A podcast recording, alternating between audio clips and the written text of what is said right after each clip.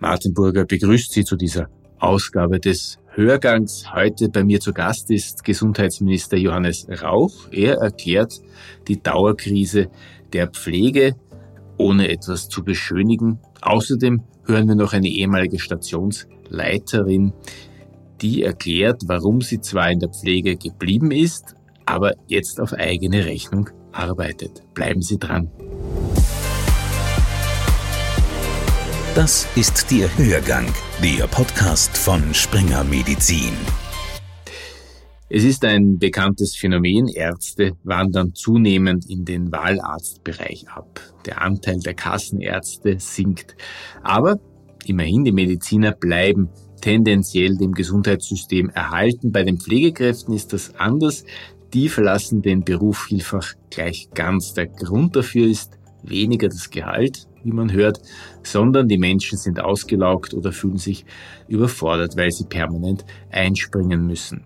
Zwei Fragen dazu. Herr Minister, hätten Sie damit gerechnet, dass es nach der Pandemie dermaßen bergab geht im System und wo sehen Sie hier Ihre Aufgabe als Gesundheitsminister? Also zur ersten Frage, die Erschöpfung oder gewisse Erschöpfung des Systems hat sich schon länger abgezeichnet. Das ist nichts Neues. Das ist befeuert und verstärkt und verschärft worden durch die Pandemie. Ja, die natürlich einen unglaublichen Impact hatte äh, auf das Gesundheitssystem. Und da will jetzt gar niemanden ausnehmen. Äh, das hat Ärztinnen und Ärzte an den Rand äh, gebracht und die Pflege auch. Bei der Pflege war es so eine, wichtiger Zusatz, wenn ich von Pflege spreche, immer auch von der Pflege von alten Menschen nicht nur die Pflege im, im Spital und im, im, im, klassischen Gesundheitssystem, weil die beiden Systeme kommunizieren, das haben wir viel zu wenig am Schirm gehabt, behaupte ich bislang. Und da war klar, ich habe viele Gespräche geführt dann und natürlich ist die Bezahlung ein Thema, ja, aber was die Menschen zu Tode nervt und auslaugt, ist die Situation, am Freitag aus dem Dienst zu gehen, zu glauben, ich habe jetzt drei Tage frei und am Samstag angerufen zu werden, ich muss wieder einspringen. Also keine Dienstplanstabilität, überlastete Stationen, Personalmangel an allen Ecken und Enden. Und das hat sich verschärft durch die Pandemie in der Tat. Ja. Und das war ja der Punkt, warum diese Pflegereform äh, im letzten Jahr begonnen. Ein erster Schritt war, erstens mehr Ressourcen hineinzubekommen, entlang der Devise, die halten, die wir im System haben. Wir brauchen jede einzelne davon ausbilden, was geht, also möglichst viele junge Menschen äh, dazu zu bewegen, in dieses Segment einzusteigen durch äh, Stipendien, äh, berufsbegleitende Ausbildungen, die alimentiert werden und ähnliches mehr. Und letztlich dann auch äh, zu organisieren, dass wir zusätzliches Personal aus dem Ausland bekommen. Das wird uns über Jahre beschäftigen, keine Illusion. Die Pflegereform ist ein Schritt, die Absicherung jetzt über den Finanzausgleich. Pro Jahr eine Milliarde mehr in die Pflege und eine Milliarde mehr in die Gesundheit äh, zu investieren, ich rede von Investitionen, nicht von Kosten, ist ein wesentlicher Schlüssel neben den Reformen, die wir brauchen, um da nicht alle Probleme zu lösen, aber einen Trend einzubremsen, den wir haben. Kurzer Seitensprung, kurzer Seitenblick zur Ausbildung. Sind die jungen Gesundheits- und Krankenpfleger genügend vorbereitet, wenn sie das erste Mal in den Dienst gehen? Wissen Sie, was auf Sie zukommt?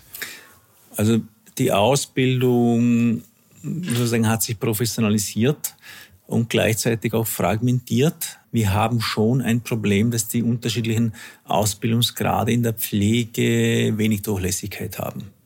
Äh, da besser zu werden, dass auch sozusagen Aufstieg, Umstieg möglich ist, äh, da können wir sicher noch besser werden. Ähm, es gibt ja eine, eine eine interessante Beobachtung. egal, wo ich hinkomme und in, in in Spitäler, wird mir auch gesagt von Personalvertretungen, bitte sprich in der Öffentlichkeit auch darüber, dass das ein toller Beruf ist. Ja? Und nicht nur immer die Mangelsituation beschreiben. Wir können das schon nicht mehr hören. Ja, ich tue das auch, setze mir aber dann gleichzeitig der Gefahr aus, die Dinge zu beschönigen. Ja, das ist ein bisschen ein Zwiespalt, aber ich will schon sagen, das ist auch die Botschaft, äh, Leute, das ist nicht nur Qual und Mühsal. Und wir arbeiten daran, die Bedingungen zu verbessern. Ja, und es ist ein, ein Beruf, wo äh, ich als Mensch mit Menschen zu tun habe, wo auch ganz vieles zurückkommt. Ja, und ja, das ist kein Schönreden und nein, natürlich kümmere ich mich darum, die Situation und die Arbeitsbedingungen dort zu verbessern. Wenn wir jetzt Leute von anderswoher holen, hier ausbilden oder gleich am Arbeitsplatz integrieren wollen, was bieten wir diesen Menschen eigentlich, die von weit her kommen, um bei uns, um für uns zu arbeiten, um uns zu pflegen? Ähm, also der Punkt ist, dass wir unser unseren Zugang da völlig verändern müssen. Ja, diese klassische, Entschuldigung, wenn ich so sage, Gastarbeiter-Denke, ja, die kommen und dann schickt man es halt wieder, wenn wir es nicht mehr brauchen. Es funktioniert nicht. Also die wollen ein Setting haben, aufgenommen zu werden, Spracherwerb äh, äh, zu bekommen. Die wollen Anlaufstellen haben, Point of Services haben, äh, wo auch Kultur, Land und Leute, ich weiß nicht, Support bei Wohnungssuche stattfindet und ähnliche Dinge mehr. Äh, sonst wird das nicht funktionieren. Und vor allem braucht es eine Aufnahmekultur, um das Wort Willkommenskultur zu vermeiden, eine Aufnahmekultur, die sagt, wir sind euch dankbar, dass ihr kommt. Und wir wollen auch, wie soll ich sagen, äh, das auf einer Augenhöhe machen mit euren Herkunftsländern, dort zu Abkommen kommen. Wie könnt auch ihr profitieren, möglicherweise von Ausbildungen, die wir haben, von Erfahrungen, die wir teilen können. Menschen arbeiten da, können dann ihr Wissen, ihr erworbenes Know-how auch wieder sozusagen mitnehmen. So muss das funktionieren. Anders geht das nicht. Wenn man ihnen genau zuhört, dann sehen sie das Gesundheitssystem an einem Scheideweg angelangt. Sinngemäß sagen sie, wenn jetzt nichts passiert, dann haben wir in fünf Jahren den Salat. Das klingt bedrohlich. Vielleicht können Sie das ein bisschen näher ausführen, was im Fall des Falles, wenn die Gesundheitsreform scheitert oder nicht alles sozusagen so umgesetzt wird, wie es umgesetzt werden sollte, passiert. Was ist da zu befürchten? Ähm, also, wenn alles bleibt, wie es ist, wird es schlechter und teurer. Ist, wir, mehr, wir werden mehr Kosten haben von 7 Milliarden Euro in fünf Jahren und keinen Effekt. Und worum es mir einfach geht, ist äh, also sozusagen in der Finanzierungslogik, die wir halt haben, und die kann ich nicht ändern, tut leid. Wir haben die Sozialversicherung, wir haben die Bundesländer mit ihren unterschiedlichen Zuständigkeiten, also da Spitäler, dort der niedergelassene Sektor. Wir haben den Bund. Das ist nicht auflösbar. So, Jetzt habe ich die einzige Möglichkeit, jetzt im Finanzausgleich oder über den Finanzausgleich den Hebel zu nützen, den es da gibt, und das ist das Geld. Und die Verknüpfung, Reformbereitschaft, vorausgesetzt, wird es frisches Geld fürs System geben. Das ist das Momentum, das wir jetzt nützen wollen. Und worum geht's da? Ausbau, also fangen wir so an. Die Länder, eh heute wieder bei der Debatte, wollen immer noch mehr und noch mehr und noch mehr Geld in ihre Spitalsysteme geschuldet der Not, dass dort die Kosten halt davonlaufen. Ja. Jetzt macht es aber wenig Sinn, dort noch mehr Milliarden und noch mehr Milliarden hineinzukippen, wenn wir es nicht schaffen, den niedergelassenen Sektor zu ertüchtigen, was die Kassenarztstellen angeht. Ja. Und das eine sind die Länder in ihrer Zuständigkeit und in ihren Finanzen und das andere ist die Sozialversicherung. Ja? Und beide sagen, die Länder sagen, wir sind ein föderaler, ein föderaler Staat, wir tun mit dem Geld, das wir vom Steuerkuchen bekommen, was wir für richtig halten. Föderalismus. Die Sozialversicherung sagt Selbstverwaltung. Wir sind sozusagen ein Selbstverwaltungskörper und uns kann niemand vorschreiben, wie wir tun. Und ich habe eine Botschaft für beide. Es muss einen Föderalismus 2.0 und eine Selbstverwaltung 2.0 geben, nämlich indem die beiden in der Lage sind, gemeinsam mit dem Bund endlich das System zusammen zu denken, zusammen zu planen und auch gemeinsam zu finanzieren. Das beinhaltet auch mehr Geld in die Vorsorge und mehr Geld in die Nachsorge zu geben die viel zitierte Zersplitterung des Gesundheitswesens in verschiedene Finanzströme, in verschiedene Zuständigkeiten als größte Hürde. Ja, das ist die größte Hürde. Es kostet mich viele, viele Kilometer und es braucht eine Begleitlogistik, es braucht eine Verbindlichkeit, weil Zielformulierungen sind schon viele beschlossen worden in Finanzausgleichsverhandlungen. Aber die Verbindlichkeit festzuschreiben, darum geht es jetzt.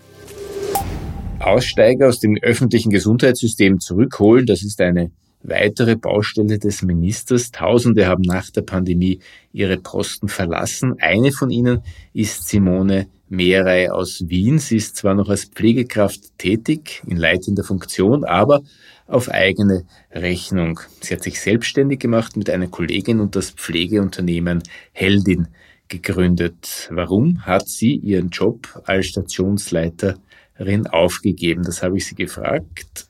Und ich habe sie gefragt, ob es wie so oft auch ums Geld ging. Also das Gehalt ähm, ist natürlich ein Hebel, an dem man drehen muss. Es gehört besser entlohnt, da stehe ich absolut dahinter. Aber ich sehe das große Problem in dieser starren Hierarchie. Und die hat sich, ich habe damals 2007 die Pflegeausbildung begonnen mit der Akademisierung der Pflege im ersten Schwung, war sehr viel Euphorie, dass was besser wird, ist überhaupt nicht gekommen. Die Hierarchien sind über die Jahre bis jetzt 2023 ziemlich gleich geblieben.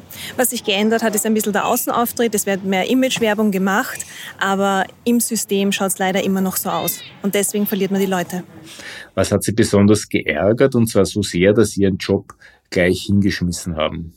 Ähm, also es ist zum einen, zum Beispiel, wenn wir bei den Image-Kampagnen bleiben, es wird sehr viel geworben mit Flexibilität, man kann sich aussuchen, die Dienste etc. Wie schaut es in der Realität aus? Man kommt in ein Team, man ist Teil eines Teams, hat einen gewissen Patientenstamm zu, versorgen und da hört sich dann bald auf mit der Flexibilität. Und dann kommt wieder das zu tragen, einspringen, funktionieren, abdecken. Und mehr ist dann nicht gewünscht, weil natürlich auch die Patientinnen einfach versorgt gehören.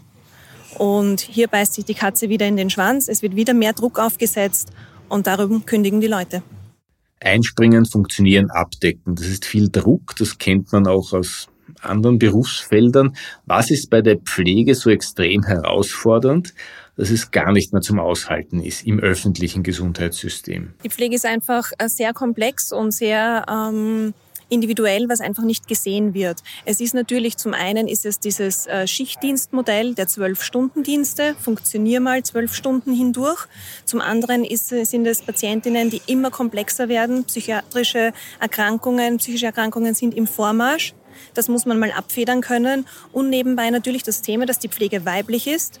Das heißt, Viele der Pflegerinnen haben nicht nur die Patientinnen zu versorgen, sondern gehen daheim, Kinder, Ehemann etc. Und es hört einfach nicht auf und das brennt aus. Sie selbst sind zu beglückwünschen, dass Sie den Sprung in das Unternehmertum gewagt und geschafft haben. Für das öffentliche Gesundheitswesen ist diese Entwicklung allerdings etwas alarmierend. Verstehen Sie das? Ja, natürlich. Also gute Pflegekräfte gehen weg, aber es gibt eben auch andere Möglichkeiten. Man kann auch, wie ich gegründet habe, eine neue, eine, was Neues gründen und neue Wege finden und die braucht es ganz dringend. Die ehemalige Stationsleiterin und Jungunternehmerin Simone Mehrey war das hier im Hörgang. Die Gespräche mit ihr und mit Gesundheitsminister Johannes Rauch habe ich auf dem heurigen Europäischen Gesundheitsforum in Gastein aufgezeichnet. Hörgang, der Podcast von Springer Medizin. Springer Medizin.